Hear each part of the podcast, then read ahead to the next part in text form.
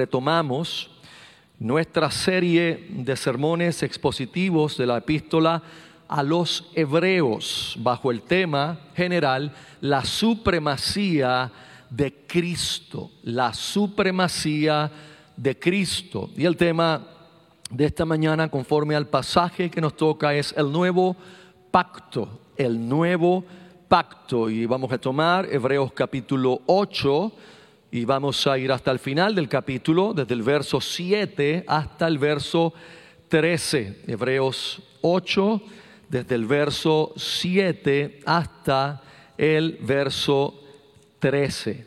Y dice así la santa palabra del Señor.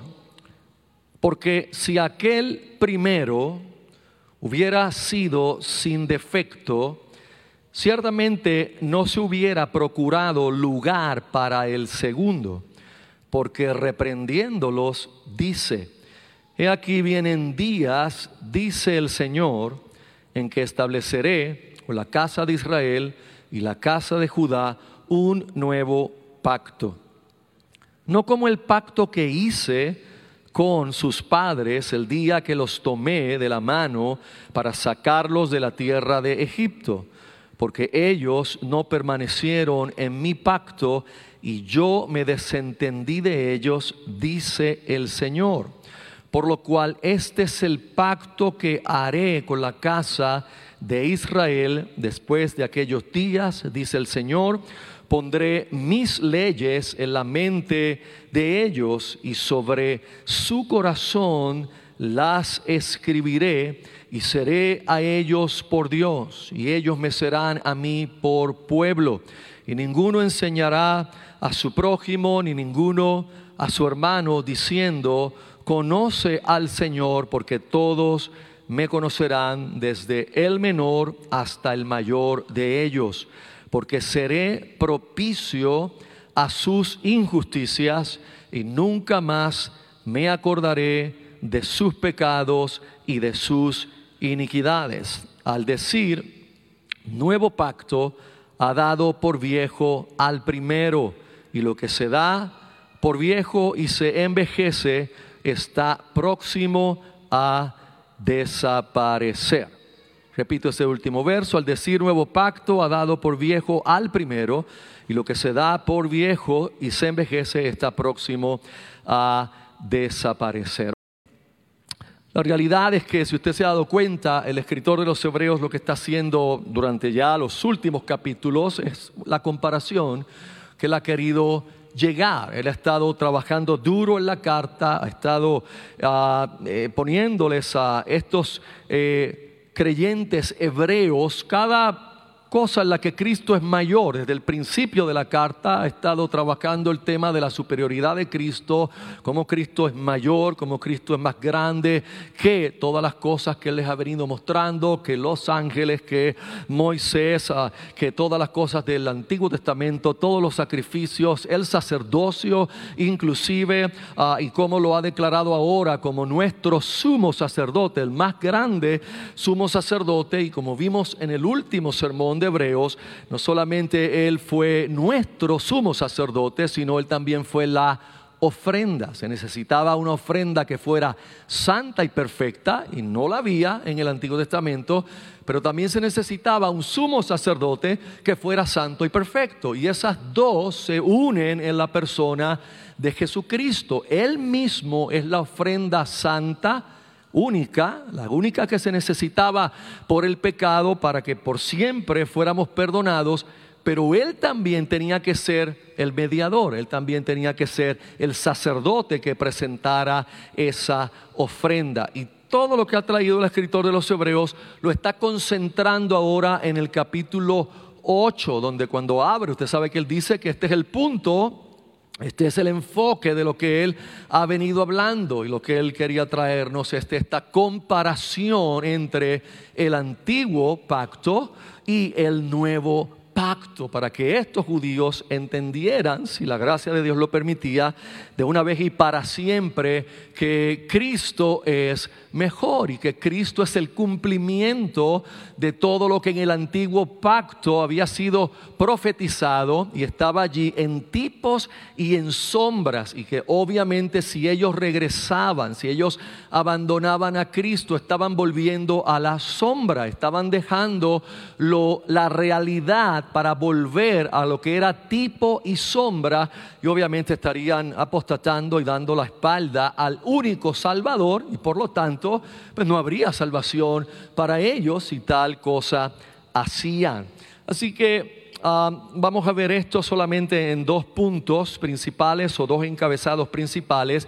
El primero es una pregunta, ¿por qué un nuevo pacto era necesario? Esa es la pregunta que se contesta aquí cuando se está procurando establecer esa comparación entre el antiguo pacto y el nuevo. ¿Por qué un nuevo pacto era necesario? Y los versos del 7 hasta el 9 de nuestro pasaje son los versos que trabajan con la contestación a esta pregunta. Pero antes tenemos que ver algunas cosas para entender bien el pasaje y es la relación de pacto, la relación que Dios tenía con Israel y la relación que Dios tiene con el hombre en general, con la raza humana, es descrita como un pacto, es descrita como un convenio. Y un pacto o un convenio no es otra cosa sino un acuerdo entre dos partes, dos partes crean un acuerdo el uno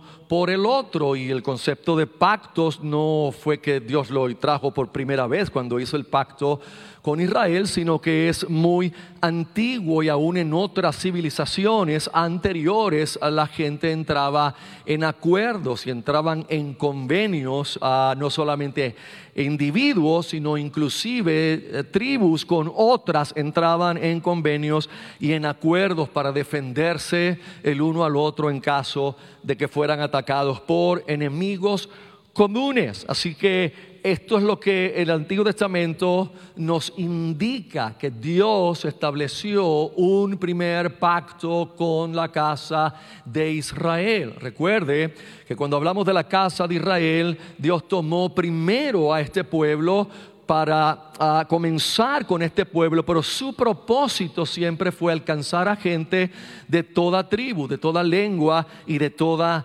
nación. Y por lo tanto, progresivamente Dios se va revelando en la escritura a través de los pactos que estableció con diferentes personas. Pero el pacto que se refiere el escritor de los Hebreos es el pacto en Sinaí, es la otorgación de la ley de Dios con toda la ley ceremonial, con toda la ley que regulaba el sacerdocio, pero también regulaba con minuciosidad cada aspecto de los sacrificios, de las ofrendas diarias, de a los sacrificios matutinos, vespertinos, de las fiestas, las lunas nuevas, a cada fiesta que Dios le ordenó celebrar. Todo eso era regulado por la ley. Y aunque tenía todos esos aspectos ceremoniales, esos aspectos ceremoniales eran ordenados. Y faltar a una de esas ordenanzas era un pecado grave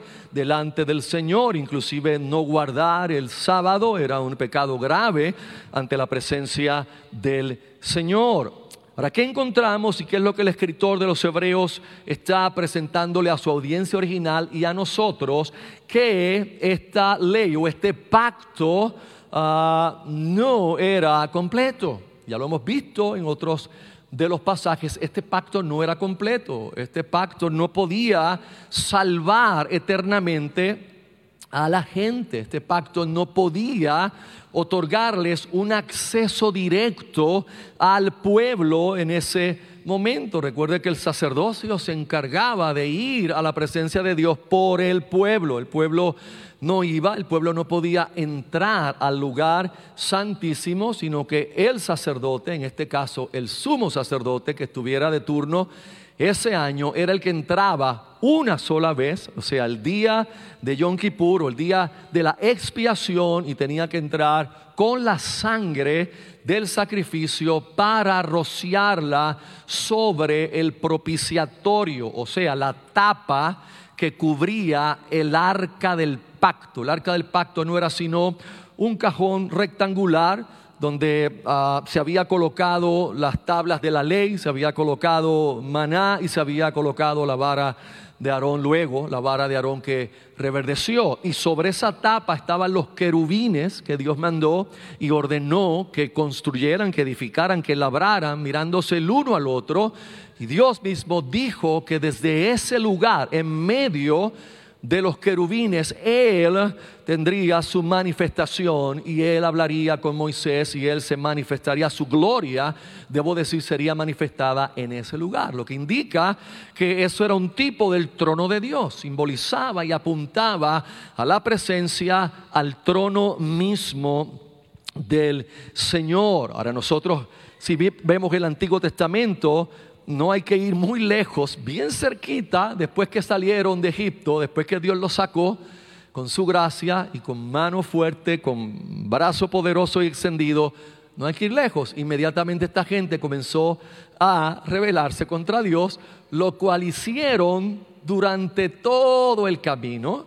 Lo hicieron durante los 40 años, que dicho sea de paso, los 40 años se los ganaron por causa de su incredulidad, de su rebelión y durante esos 40 años continuamente estuvieron quebrantando la ley que ellos dijeron que aceptaron y que cumplirían. Si usted recuerda, cuando se les dio la ley y se le leyó todas las palabras de la ley, ellos dijeron con corazones muy compungidos que obedecerían al Señor y que cumplirían las palabras de la ley, lo cual obviamente no podían hacer por su propia ah, fuerza, por su propia voluntad y quebrantaron continuamente el pacto. Pero no solo eso, después de los 40 años, entran a la tierra. Y si usted cree que al entrar a la tierra ahora iba a haber un cambio porque la promesa se cumplió, no, se puso peor la cosa porque ahora al, llegar a la tierra ellos comenzaron a ver que las otras naciones tenían unos dioses que adoraban y tenían a y tenían otros dioses y ahora la situación empeoró porque comenzaron a adulterar con esos dioses, comenzaron a serle infieles a Dios con esos dioses, lo cual obviamente terminó quebrantando el pacto de Dios. Eso fue durante toda la historia de Israel excepto algunas temporadas históricas de avivamiento en los cuales Dios levantó reyes piadosos como Ezequías y Josías y volvieron a buscar la ley y volvieron a llevar al pueblo a la adoración al único Dios verdadero. Fuera de ahí, toda la historia de Israel fue una historia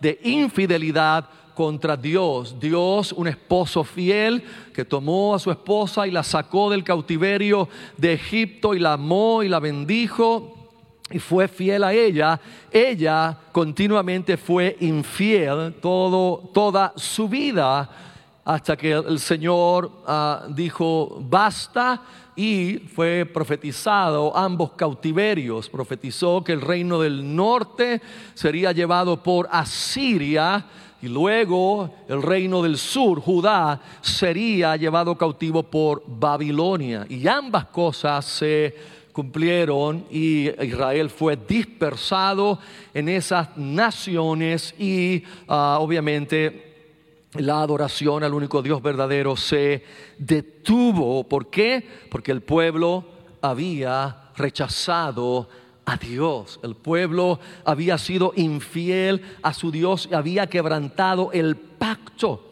El apóstol Pablo dice que la ley realmente era débil, pero era por la situación humana, por la carne, era débil por la carne. No que la ley en sí misma era débil, la ley es de Dios y Pablo llama en otro lugar que la ley es santa y que la ley es buena. Pero ¿qué pasa?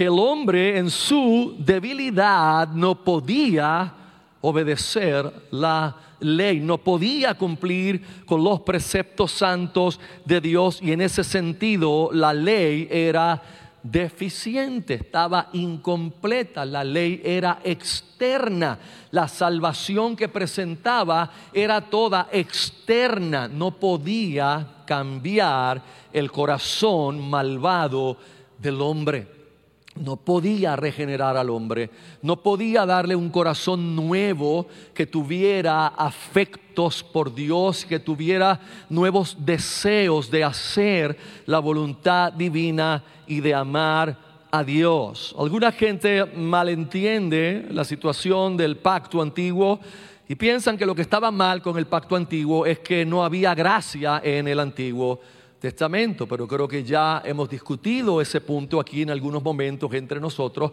pero es importante recalcarlo porque ese no es el problema con el antiguo pacto. En el antiguo pacto vemos gracia por todas partes. Si usted mira ah, inclusive nuestro pasaje hoy, el escritor, mire cómo usa estas palabras. Cuando dice, porque si aquel primero hubiera sido sin defecto, ciertamente no se hubiera procurado lugar para el segundo. Y ahora el escritor lo que va a citar es una profecía de Jeremías. Eso se encuentra en Jeremías capítulo 31. Entonces él dice, porque reprendiéndolos, dice, o sea, esta profecía era una reprensión, aunque si usted mira Jeremías al, al final termina con una exhortación de ánimo para el futuro. Al final, después de las palabras duras y severas y que le aseguran inminentemente que serán llevados cautivos a Babilonia, entonces Dios le asegura que futuramente los va a bendecir. Es el verso que todos sacamos de contexto y que lo ponemos en las postales y que el Señor tiene un futuro y una esperanza para ti, pero eso está en el contexto de un juicio, en el contexto de un cautiverio, en el contexto de que la gente iba a estar cautiva en Babilonia y luego entonces Dios iba a otra vez el esposo fiel, a pesar de la infidelidad, de Israel, él iba otra vez a renovar su pacto con ella en un nuevo pacto. Y por eso es que entonces, aquí en el verso 8 ah, dice, porque reprendiéndoles dice, y aquí vienen días, dice el Señor, en que estableceré con la casa de Israel y la casa de Judá un nuevo pacto, no como el pacto que hice con sus padres el día que los tomé de la mano para sacarlos de la tierra de Egipto. Con esa simple frase, el escritor está desplegando toda la gracia que Dios derramó sobre Israel para sacarlos de Egipto. Ellos no merecían ser sacados de Egipto, ellos no merecían ninguna liberación. Y Dios, lleno de misericordia y gracia, despliega su poder, hermanos, en una manifestación gigantesca, enorme de gracia, lo cual continúa haciendo durante toda la vida de Israel, durante toda la jornada, los 40 años, entrándolos a la tierra. Todo lo que vemos de Dios es gracia sobre gracia con su pueblo y el pueblo en vez de regocijarse en esa gracia, seguían siendo infieles a Dios. Así que el problema del Antiguo Testamento no era que no había gracia, eh, sino realmente el problema que había en el Antiguo Testamento, lo dice el escritor en el verso 9, porque ellos no permanecieron en mi pacto. Ellos no podían cumplir esta ley, ellos no podían mantener el pacto de manera externa no podían hacerlo porque no había nada en el corazón de ellos que les diera la fuerza para ese tipo de obediencia a la ley de Dios. Por lo tanto, la ley de Dios tenía una función que cumplió muy bien. ¿Y era cuál? Mostrar al hombre su pecado. La ley muestra al hombre su condición de pecador. La ley le muestra al hombre la condición pecaminosa, pero no provee en esa misma ley el mecanismo interno para habilitar al hombre a que pueda obedecer esa ley. ¿Por qué? Porque eso Dios lo tenía reservado para el nuevo pacto. Y esa es obviamente una de las grandes diferencias entre ambos pactos. Así que Dios salvó a Israel por gracia. La salvación del Antiguo Testamento era por gracia, al igual que en el Nuevo Testamento. Nunca ha existido en cuanto a Dios salvación por obras. Nunca. Nadie se ha salvado por obras. Dice, bueno, pero los que obedecieron la ley, ninguno de ellos obedeció la ley perfectamente. Así que ninguno de ellos fue salvo por obra. Cualquiera de aquellos hombres que la Biblia nos dice que fue reunido con Dios y reunido con sus padres, se salvó por la gracia de Dios. Porque desde ese antiguo pacto miraron por la fe de lejos a Jesús en la cruz. Y obviamente digo eso en sentido figurado, no fue que ellos vieron de lejos a Jesús en la cruz, sino en el sentido de la fe, en el sentido que ellos miraron adelante a la promesa de salvación que Dios les había dado, lo cual obviamente ellos no sabían ni entendían completamente que esa promesa se daría en la persona de Jesucristo, en la segunda persona de la Trinidad quien tomaría carne y vendría a nosotros y entregaría su vida en nuestro lugar. Así que si vemos, la culpa del pacto quebrantado recaía directamente sobre el pueblo infiel. E-, esa es la realidad, pero no es el punto del escritor. El punto que el escritor nos quiere traer es, es hacia la ley. Él sí nos hace saber, bueno, el pueblo quebrantó el pacto, y por haber quebrantado el pacto, Dios dice, me desentendí de ellos. Y eso son palabras ah, horribles. Imagínate que Dios diga, me desentiendo de ti. Se desentendió de ellos, inclusive uno de los profetas habla de carta de divorcio en sentido figurado, hablando del matrimonio de Dios con Israel y en ese sentido Dios se desentendió de ellos. Pero ustedes saben que Dios no se desentendió totalmente de ellos porque siempre Él iba a guardar a un remanente que devolvería a su tierra y continuaría su obra redentora hasta llegar a Cristo y entonces establecer el pacto que sería completo, el pacto que sería perfecto el pacto que sería totalmente adecuado, sin falta, sin ningún detalle que le faltara y obviamente ahí nos estamos refiriendo al nuevo pacto. Entonces, ¿cuál era el problema principal del Antiguo Testamento?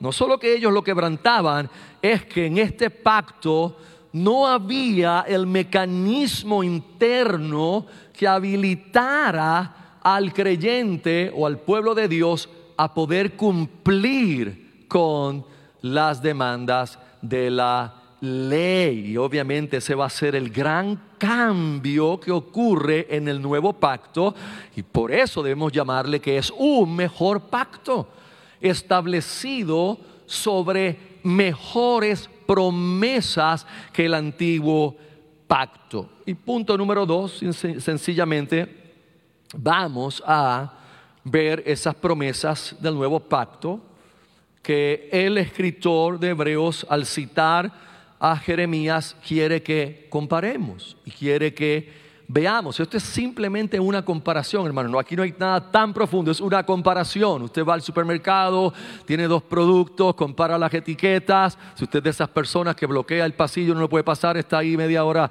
comparando una etiqueta, Dios lo bendiga, Dios lo ayude. Ah, pues eso es lo que está haciendo.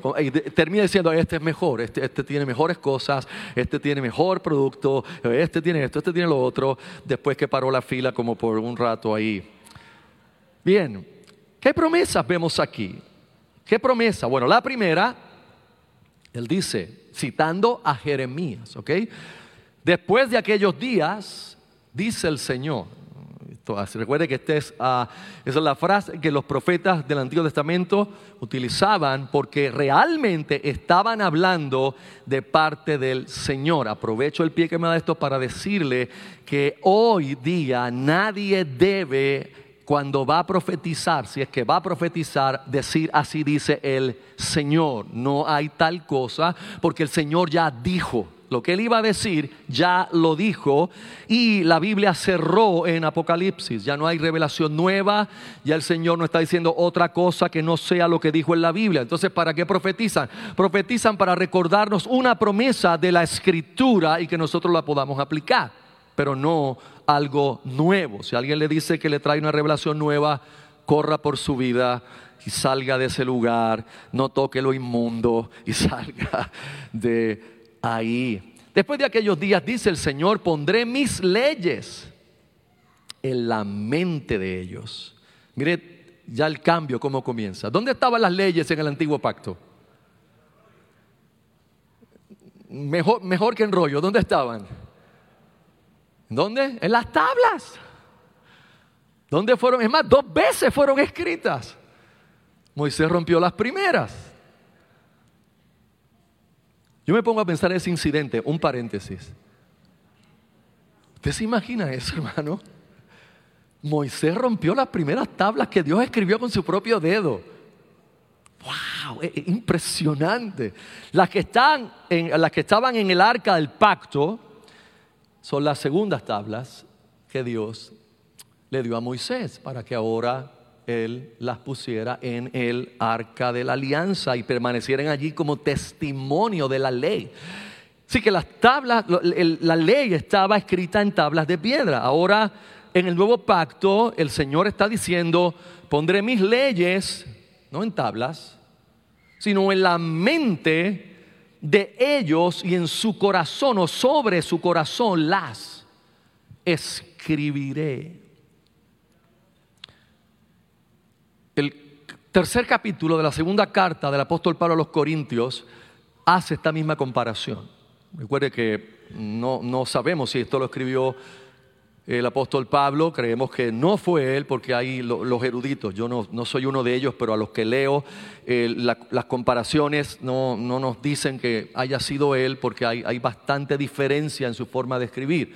Pero Pablo, escribiendo a los Corintios la segunda carta en el capítulo 3, trata abundantemente sobre esta comparación de el antiguo y el nuevo pacto y él usa una frase cuando está hablándole a ellos, ustedes son nuestras cartas escritas no con tinta, sino con el Espíritu de Dios, no en tablas de piedra, sino en vuestros corazones. Ahora, pensemos por un momento. Nosotros interpretamos la Biblia en el método literal, gramatical, histórico. Pero recuerde que lo literal no implica descartar lo que es simbólico. ¿Qué estamos diciendo? Que si hoy nosotros le sacamos a usted un ecocardiograma, en su corazón están escritos los diez mandamientos, y el médico los va a ver, mira, están escritos aquí, en este lado hay cinco, en este lado hay cinco. No, hermano, definitivamente. Entonces, ¿qué significa esto? Obviamente el corazón a que se refiere no es el corazón que bombea sangre, sino se refiere al centro de quien nosotros somos, se refiere a nuestra alma, al centro donde está la voluntad y nuestras emociones, pero tampoco deja afuera la mente. Fíjate cómo él dice, escribiré esta ley o pondré mis leyes en la mente de ellos y sobre su corazón la escribiré. Porque la salvación no es un proceso ni meramente emocional ni meramente intelectual. Y ese es uno de los problemas que tenemos en cuanto a la gente entender la salvación. Hay gente que tienen una profesión de fe intelectual. Ellos han leído la Biblia, ellos han venido, les gusta estudiar, les gusta estudiar de Cristo y tienen, tienen aquí en su mente teología, pero esto no está en el corazón de ellos. Esa ley no ha sido escrita en el corazón de ellos. Otros solamente tienen emociones. Se emocionaron con Cristo, están emocionados con la iglesia, se emocionaron con la fe, pero racionalmente no tienen el conocimiento salvífico y no conocen realmente al Señor y al Salvador. En este pacto, el Señor dice que va a hacer las dos cosas. Va a escribir su ley en nuestra mente y la va a escribir en nuestro corazón. ¿Qué significa eso? Eso apunta a la obra de la tercera persona de la Trinidad. Eso es lo que simplemente esto apunta, hermanos, a la obra del Espíritu Santo de Dios, que quizás es la persona de la Trinidad menos mencionada y de la que menos hablamos, y sin embargo en este pacto, nuevo pacto, es el Espíritu Santo en nosotros, dentro de nosotros, que representa y realiza esto que aquí en sentido figurado se nos dice que Dios iba a escribir su ley en nuestra mente y nuestro corazón. ¿Cómo usted resume eso? Que Él iba a poner su Espíritu Santo en nosotros. Eso es todo lo que está diciendo el escritor. Que Él pondría su Espíritu en nuestra vida y que su Espíritu nos daría la facultad y nos daría el poder de obedecer su ley. Eso es lo que él está diciendo y eso es totalmente diferente al pacto antiguo que todo era externo. Un tabernáculo externo, un templo externo, sacrificios externos, nada interno que pudiera llevar a estos hombres a tener más afectos por Dios. Nosotros tenemos la gracia de estar en este nuevo pacto donde a través de la regeneración el Espíritu Santo ha hecho morada en nuestra vida. Ahora usted entenderá por qué Cristo le dice a sus discípulos, a ustedes les conviene que yo me vaya. ¿Cómo va a ser? ¿Usted se imagina la confusión de ellos? Tres años y medio con la luz, tres años y medio con el pan de vida, tres años y medio con aquel que abría la boca, llenaba sus corazones de la palabra de Dios. Y ahora les dice, yo me tengo que ir, pero no se entristezcan, a ustedes les conviene que yo me vaya, porque si no me voy, Él no vendría. Y Él tenía que venir, el Espíritu de verdad, el cual el mundo no puede recibir porque no le conoce, pero estará en vosotros, morará con vosotros y estará en vosotros, hermanos. Eso es lo que el escritor de Hebreos y el apóstol Pablo, cuando habla a los Corintios, se refiere con esto de que Dios en el nuevo pacto ha escrito su ley en mi mente y en mi corazón. ¿A qué se refiere? A que el Espíritu Santo está dentro de mí y cualquier cosa buena que yo obedezca de la ley de Dios es por su acción en mi vida, no por mi bondad inherente, sino por la acción del Espíritu Santo. Cualquier fruto, si usted ve un fruto bueno en la vida de alguien, un cristiano, entienda que ese fruto es la acción del Espíritu Santo de Dios. Es el Espíritu Santo obrando en la vida del creyente. Y si usted dice, bueno, hay una persona que me dice que es creyente, pero yo nunca he visto fruto en él, pues no tiene el Espíritu Santo. Y si no tiene el Espíritu de Cristo, entonces él no es de Cristo tampoco. La persona no está en el Señor. De hecho, en 2 Corintios 3, el último verso, el, el apóstol Pablo resume de esta forma maravillosa lo que él está diciendo a los corintios. Dice, así, esto es de la nueva versión internacional, así todos nosotros que con el rostro descubierto, o sea, a diferencia de Moisés que se puso un velo cuando estuvo en la gloria de Dios, que con el rostro descubierto reflejamos como en un espejo la gloria del Señor, somos transformados a su semejanza con más y más gloria, o sea, de gloria en gloria. ¿Por quién? Por la acción del Señor que es el Espíritu. esa, es, esa es la realidad, eso es lo que está pasando ahora mismo, hermanos. Aquí y ahora mismo, sin usted sentir nada, sin usted percibir nada, sin que se te paren los pelos, sin que tengas que brincar por todos los asientos, sin que tengas que hacer un espectáculo que capte la atención hacia ti, el Espíritu Santo está obrando ahora mismo en tu corazón. esa es la realidad bíblica.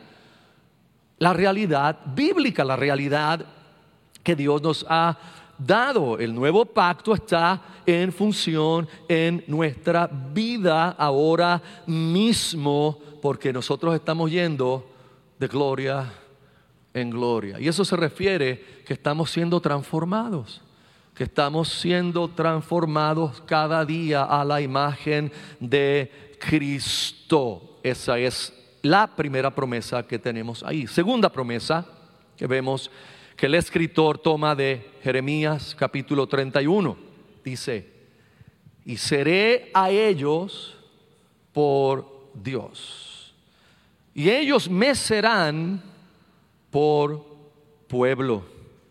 Y ninguno enseñará a su prójimo, ni ninguno a su hermano, diciendo, conoce al Señor, porque todos me conocerán, desde el menor hasta el mayor de ellos.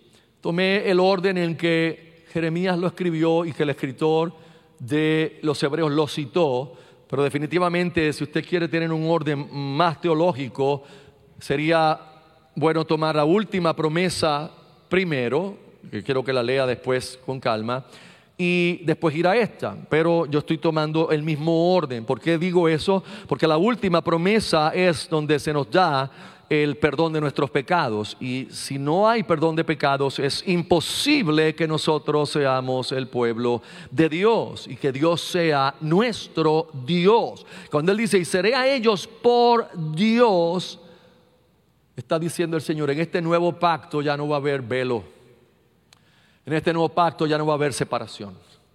Este nuevo pacto ya nadie tiene que venir por ustedes delante de mí. En este nuevo pacto ya no va a haber divisiones. En este nuevo pacto yo seré su Dios, un Dios personal, el Dios de nuestra vida, el Dios a quien oramos, el Dios con quien podemos tener comunión, con quien podemos relacionarnos, hermanos, a través de la oración, la lectura de la palabra de Dios, el congregarnos, los sacramentos como la Santa Cena. Él es nuestro Dios personal. Él no es el Dios de tus padres, Él no es el Dios de tu familia, Él es tu Dios y ya no hay división. Ya tú no tienes que esperar por alguien que te diga, ok, voy a orar por ti para que puedas entrar a la presencia de Dios. No, nosotros estamos en la presencia de Dios porque Cristo abrió el camino, Cristo rasgó el velo del templo. Cuando murió, el velo del templo se rasgó.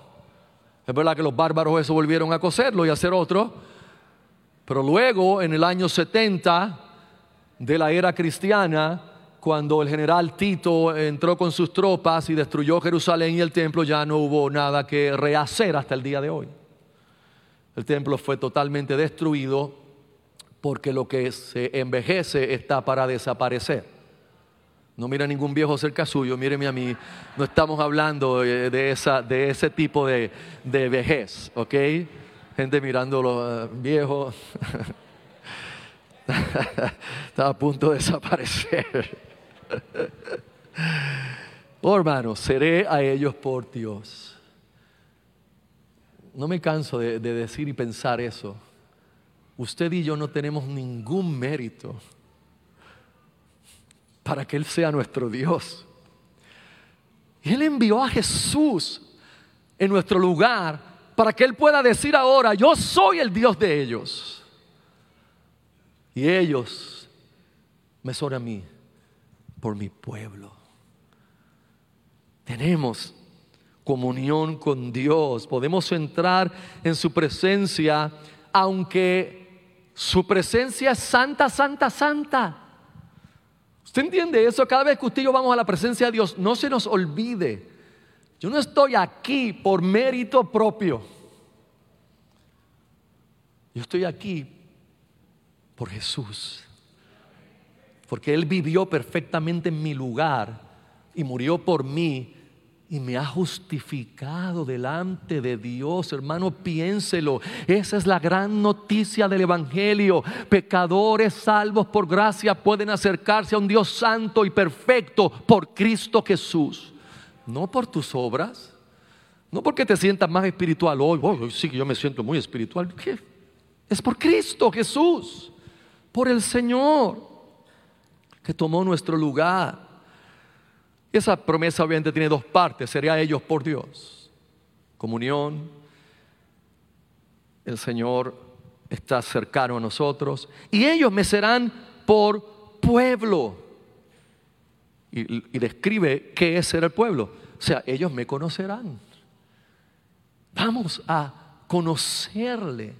Le estamos conociendo a Él. No solo, no solo por estudios bíblicos y, no solo por, por, el sermón del domingo, sino estamos conociéndola a Él de manera real a través de su palabra, hermanos, a través de las disciplinas, a través de la oración, estamos conociendo al Señor, porque somos su pueblo. Si uno es de un pueblo, uno debe conocer al, que, al que gobierna, uno debe realmente entender quién es la persona que está sobre ese pueblo y nosotros tenemos esa gracia. Somos pueblo de Dios, le estamos conociendo aún en nuestras debilidades, aún en nuestras flaquezas. Para eso fue que se nos dio el Espíritu Santo. Para que en nuestra debilidad, en nuestra carne que es débil, el Espíritu Santo sea nuestra fortaleza y podamos recibir la promesa de que Él ha dicho, yo seré a ellos por Dios y ellos me serán a mí por pueblo. Todos me conocerán, desde el más pequeño de ellos hasta el más grande, hermanos. Eso no implica que no habrían maestros y que no habrían personas que enseñen. Lo que implica es que todos nosotros podemos conocer a Dios. No hay una élite de personas que conozcan a Dios y que me digan a mí, oh, un momento, un momento, yo te voy a traer una palabra aquí que tú no tienes porque yo estuve con Dios metido y Él me dio una revelación. No, deja esa guasa. Tú puedes conocer a Dios y yo puedo conocer a Dios. Eso no elimina que haya líderes, que hayan pastores, personas que nos dirijan, pero ellos no son más especiales que nosotros. Yo no soy más especial que usted, ni tengo nada, ningún standing diferente de usted delante de Dios. Ninguno. Quizás tengo mayor responsabilidad y mayor juicio cuando vaya a la presencia de Dios en cuanto a mis obras como pastor, pero fuera de ahí no hay nada. Nada, nada, nada, nada. Si usted cree que Dios me oye a mí más que usted, usted está equivocado. Si usted cree que Dios tiene algún trato especial conmigo, usted está equivocado. Todos estamos conociendo al Señor. Y eso nos ayuda a eliminar la manipulación que ocurre actualmente en los grupos cristianos, en las iglesias que se llaman a sí mismos carismáticas o proféticas o apostólicas, donde una persona se para y vuelve otra vez al Antiguo Testamento. Eso es lo que están haciendo. Quizá ni lo saben, están manipulando a la gente así. La radio, usted pone la radio o televisión, es lo mismo. Cada vez que lo pongo es lo mismo. Alguien se para y dice, Ah, hermanos, esta mañana quiero que sepan, esta mañana el Señor me levantó a las 3 de la mañana, no me dejó dormir más y estuvo dándome las revelaciones que voy a compartir ahora. Get out of here. ¿Qué, me estás diciendo? Good for you. Si el Señor te levantó a las 3 de la mañana, bueno por ti, qué bueno, hablaste con el Señor. Pero a mí no me venga a decir ahora que hay algo especial que tú me vas a decir que solo tú puedes tener acceso. Porque eso no es verdad, eso no es la realidad y así es que la gente incauta cae bajo el dominio de estos pseudo profetas y de estos pseudo apóstoles que hoy están a tutiplén eh, ahí produciéndose por todas partes, ah, engañando a la gente, engañando a las personas para sacarles el dinero y para tenerlos a, ellos, sirviéndoles a ellos realmente, porque ese es el hombre de Dios, tiene una unción especial. Y así yo lo dicen, yo cargo una unción especial. Y mientras mejor tú me tengas a mí, mejor estás tú. Y si tú me das una ofrenda, Dios te va a dar otra más grande a ti, porque yo soy el hombre de la unción, yo soy el hombre de Dios, yo tengo unos secretos con Dios que Él me da. ¡Embuste! Mentira. No sabe nada. Eso como crear un programa, ¿verdad? I don't know. Le salen cosas a uno de la vieja criatura. Ellos serán mi pueblo. Todos me conocerán, desde el más pequeño de ellos hasta el más grande. Todos estamos conociendo a Dios. Y esto es la grandeza del nuevo pacto. Esta es la grandeza del nuevo pacto. Lo que Dios desea de nosotros, hermanos, Punte esto. Lo que Dios desea, esto no me lo dio a las 3 de la mañana, pero, pero escuche esto aquí. Lo que Dios desea de nosotros, lo que requiere de nosotros, Él nos lo da. ¿Qué tú estás diciendo, pastor? Sí. Lo que Dios requiere de mí, Lo que Él me pide que yo haga por Él, Él me lo da a mí para que yo lo pueda hacer. Ahora piense bien cuán patética es nuestra condición humana. Que Dios tiene que darme mi obediencia. Para yo poder obedecerlo a Él dependo del Espíritu Santo en mi vida. Dependo de su acción en mi vida. Dependo de su gracia en mi vida. Dependo de su obra en mi vida.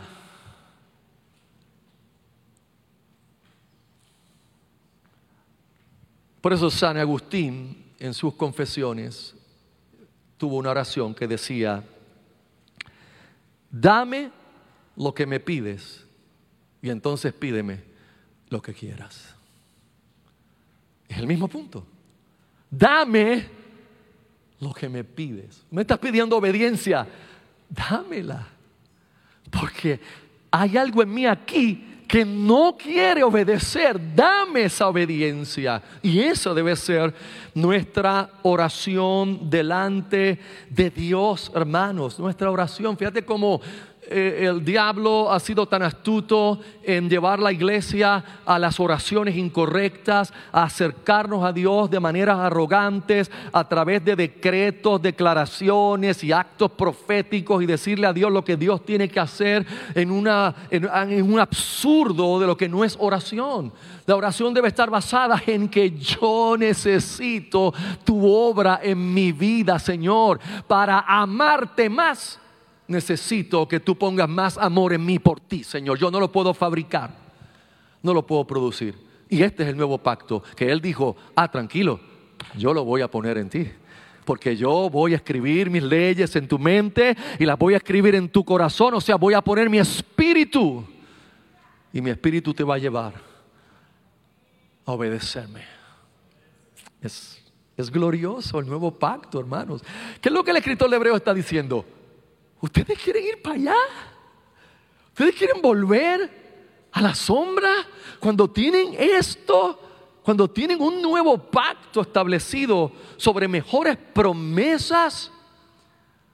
Por supuesto, volvamos ahora a esta realidad que vivimos. Tenemos que reconocer algo. Todo esto que estamos hablando no está en su manifestación plena en nuestra vida no está en su manifestación total, absoluta en nuestra vida. Y eso no hay que ser un erudito, no hay que ofrecer 15 versos de prueba, porque todos los días usted y yo vemos esta triste realidad en nuestra vida. Que el bien que yo quiero hacer, no lo hago sino a veces termino haciendo el mal que no quiero hacer.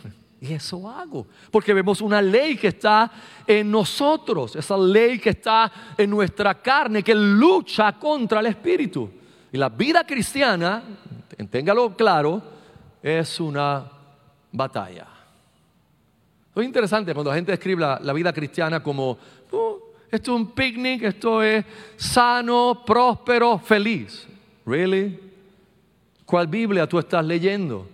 ¿O a cuál Dios tú te has acercado? Porque el Dios de la Biblia, el Cristo de la Biblia y la Escritura nos muestran que nosotros vamos a tener una batalla en nuestra vida todos los días. Y la batalla es de la carne contra el Espíritu y el Espíritu contra la carne. Y estos dos desacuerdan. Entonces nuestras oraciones deben estar mucho más basadas en, suplicarle al Señor ayuda en esta batalla que en nuestros propios placeres, que en más cosas, que en quiero más de aquello, que en quiero esto mejor, quiero esto más grande, quiero esto de otra manera. Debe ser, Señor, reconozco que yo no te amo como debo. Lo veo, lo veo en mí, Señor. Y lo veo cuando escojo otras cosas sobre ti. Inclusive el pecado sobre ti. Ayúdame. Esas deben ser nuestras oraciones más importantes, hermanos. Deben ser nuestras oraciones más importantes. Hay que vigilar nuestra vida de oración. Si su oración más importante ayer fue, Señor, dame un parking cerca de la tienda. Necesitamos ayuda urgentemente.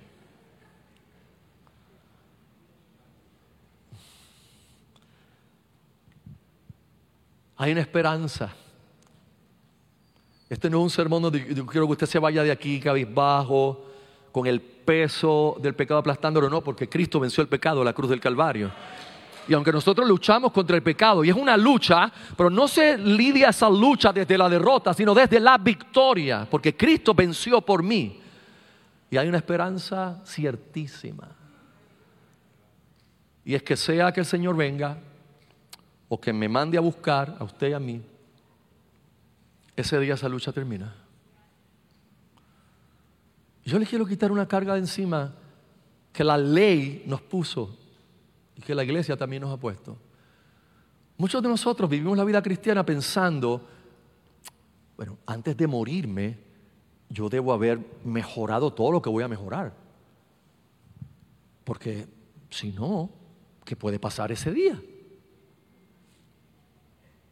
No, no, si usted vive la vida cristiana así, usted va a ser neurótico, Usted va a estar siempre con un sentido de culpa, usted va a estar siempre aplastado por el pecado, usted no puede vivir la vida cristiana así. Eso no es vivir por fe, eso no es vivir bajo la sombra del sacrificio de Jesús. Usted y yo tenemos que vivir la vida cristiana en la perspectiva de que el Espíritu Santo está obrando en mi vida. Yo lo veo obrando a pesar de mis pecados y de mis caídas, yo puedo constatar la obra del Señor en mi vida. Puedo constatar que mi pecado me duele. Puedo constatar que yo quisiera no pecar contra Él. Puedo constatar que Él pone un amor en mí que no es perfecto, no es como debo amar a Dios, pero en alguna manera lo amo. De alguna forma le amo, imperfectamente. Y se lo digo, Señor, yo no te amo, yo no te amo como yo debo amarte ayúdame. Pon más amor en mí por ti. Pon más deseos. Pon más deseos por las disciplinas espirituales. Pon más deseos por buscarte, Señor. Y eso va a pasar, esa lucha va a continuar hasta el último de mis días. Y en ese último de mis días, no va a venir el Señor a decirme, ah, a ver, ah, no, pero tú, te quedaste en la lucha a mitad, muchacho. No, pues tendríamos que volver a la doctrina del purgatorio. A ti hay que llevarte un rato al purgatorio para terminar de coserte. Tú no estás bien cocido. No, hermanos. ¿Qué va a pasar ese día? Que la lucha terminó. Y que la perfección que no he podido tener aquí, en ese momento ocurrirá. Y que el Señor nos llevará para estar con Él y para que le miremos cara a cara. Y ahora tengamos el amor perfecto, la obediencia perfecta, todo perfecto por causa del que vino a salvarnos y preparó un lugar para nosotros en el cielo. Por eso es que Juan en su visión apocalíptica dice, vi además la ciudad santa, la nueva Jerusalén que bajaba del cielo procedente de Dios, preparada como una novia hermosamente vestida para su prometido. Oí una potente voz que provenía del trono y decía, Aquí entre los seres humanos está la morada de Dios. Él acampará en medio de ellos y ellos serán su pueblo. Dios mismo estará con ellos y será su Dios. Donde se cumplen perfectamente las palabras de Jeremías del nuevo pacto, cuando estemos en la presencia del Señor, se cumplirán perfectamente. Ahora el Señor está trabajando en nuestros corazones. Promesa final y terminamos. Esta tercera promesa es la que ofrece la base, la realmente la base y fundamento de la superioridad del nuevo pacto. Hebreos 8:12, porque seré propicio a sus injusticias y nunca más me acordaré de sus pecados y de sus iniquidades. Seré propicio a sus injusticias. La palabra propicio es la raíz de la palabra propiciatorio que les mencioné al principio del sermón, que es la tapa que cubre el arca del pacto. Y les dije que dentro del arca del pacto estaban las tablas de la ley. Y piénselo, esas tablas de la ley eran tablas de la ley que eran quebrantadas por el pueblo todo el tiempo. Esa ley era quebrantada continuamente. Y Dios mandó a que la sangre del cordero se pusiera sobre la tapa. Y Dios estaba allí, su presencia estaba allí, piénselo bien, el cuadro que el escritor nos está pintando, Él estaba allí, la sangre de por medio y la ley quebrantada apuntaba a que Cristo sería finalmente nuestro asiento de la misericordia. A esa tapa se le llamó el asiento de la misericordia. Jesús fue a la cruz, derramó su sangre, ascendió al cielo y presentó su sacrificio perfecto.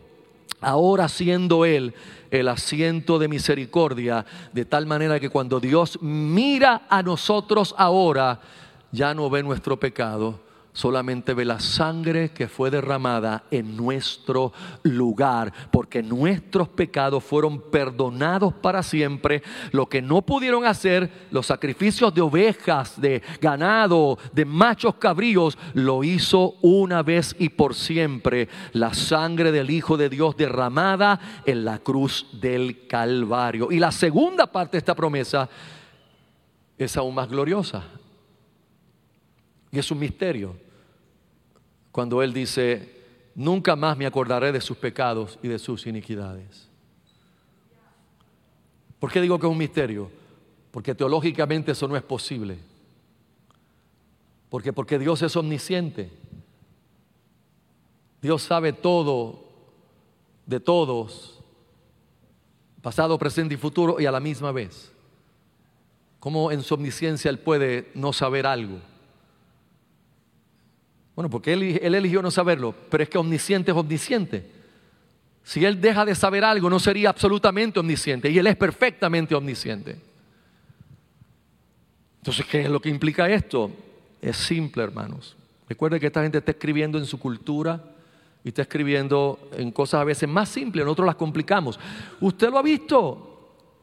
Todos hemos trabajado en alguna oficina alguna vez donde la gente vendía cosas, ¿verdad? Usted le pasa eso a lo mejor a usted, los que vende cositas en la oficina. Y cuando yo trabajé en el Fondo del Sur de Estado hace muchos años atrás, vendían cosas, siempre, siempre, de todo, vendían muchas cosas. Y los días 15 y los 30, en el ponchador, en el ponchador no faltaban las personas que vendían ir a la fila y recordarle ahí a los que le habían comprado, la cartera, ¿te acuerdas? Y ahí está la, no, que esta quincena no puedo porque estoy apretado. Ok. Al otro día, eh, ¿qué pasó? ellos no se iban a olvidar de eso. Ahora, hipotéticamente piensa, si un compañero le daba lástima, compasión de la persona, iba, mira, esos 25 pesos te los voy a pagar para que no... Y esta persona ya no iba donde la otra. Dios, esta se olvidó de mí, ¿qué pasó? No, no. La deuda fue saldada. La metáfora de que Dios no se acuerda de nuestros pecados es porque tu deuda fue saldada y ya Dios no tiene que traer a memoria nuestros pecados para nada. Nunca una esposa y un esposo heridos en una discusión pueden decir, ¿te acuerdas cuando cinco años atrás me levantaste la voz? Usted nunca oirá eso de Dios nunca oirás de Dios. ¿Te acuerdas que esto mismo lo hiciste hace tres horas? O dos días o un mes. Nunca. Porque todos nuestros pecados han sido perdonados en este nuevo pacto para siempre, hermanos, para siempre. Y eso nos lleva a las aplicaciones, que son solamente dos. Hay muchas aplicaciones que se pueden hacer aquí, solo me concentro en dos. Una, regocijarnos, hermanos. Nosotros debemos regocijarnos en esto. Debemos hacer como las tortugas que hacen básquina ahí en el sol. Debemos quedarnos en esta luz, saboreando esta luz y regocijarnos con el salmista. Cuando en el Salmo 103, 12 recuerda y dice, cuanto está lejos el oriente del occidente, hizo alejar de nosotros nuestras rebeliones. Tu pecado no te está persiguiendo, tu pecado no está detrás de ti, porque Cristo lo perdonó en la cruz del Calvario, lo llevó en la cruz del Calvario. Y eso debe causar en nosotros regocijo, alegría cada domingo que nos reunimos aquí. El Evangelio es central para volver a recordar lo mismo, hermanos, lo mismo. Necesitamos recordarlo a cada momento de nuestra vida. Y segunda y final aplicación, esta gracia que vemos en el nuevo pacto debe ser también tomada por nosotros y aplicada a nuestras relaciones. Porque ¿cómo es posible que Dios haya olvidado mis pecados y que tú y yo tengamos con nuestra familia meses que no te hablas con un hermano, años que no te hablas con alguien de tu familia porque te hirió, porque habló de ti, porque dijo algo de tus hijos. Hermanos, la gracia que se nos ha dado a nosotros sin merecerla es la misma gracia que tenemos que aplicar en nuestras relaciones humanas. No es posible que Dios nos perdone a nosotros lo que nos ha perdonado en Cristo, que nosotros vivamos reteniéndole a la gente sus pecados y sus faltas contra nosotros. Vivamos el Evangelio, hablemos el Evangelio, pero practiquemos el Evangelio. Este es el nuevo pacto. Oremos. Dios eterno, gracias por tu palabra, Señor. Celebramos esta mañana a Cristo, el sacrificio perfecto. Cuando Él instituyó el nuevo pacto allí en la cena, lo dijo claramente que este era el nuevo pacto. En esa sangre, en esa copa de vino representaba la sangre derramada y en aquel pan representaba su cuerpo molido por nosotros, lo cual nosotros hacemos, Señor cada vez que tomamos la cena y tú nos ministras gracia sobre gracia sobre nuestra vida. Permite que la alegría nuestra, el centro de nuestra alegría no esté en cosas efímeras de este mundo, sino esté en el hecho de que tenemos un nuevo pacto contigo, un pacto de salvación, de redención, y eso es lo más importante de nuestra vida. Y ayúdanos a nosotros ser misericordiosos y llenos de gracia con aquellos que pecan contra nosotros y cometen faltas contra nosotros. Glorifícate, Señor, porque tú eres nuestro Dios y nosotros somos tu pueblo. En el nombre de Jesús. Amén y amén.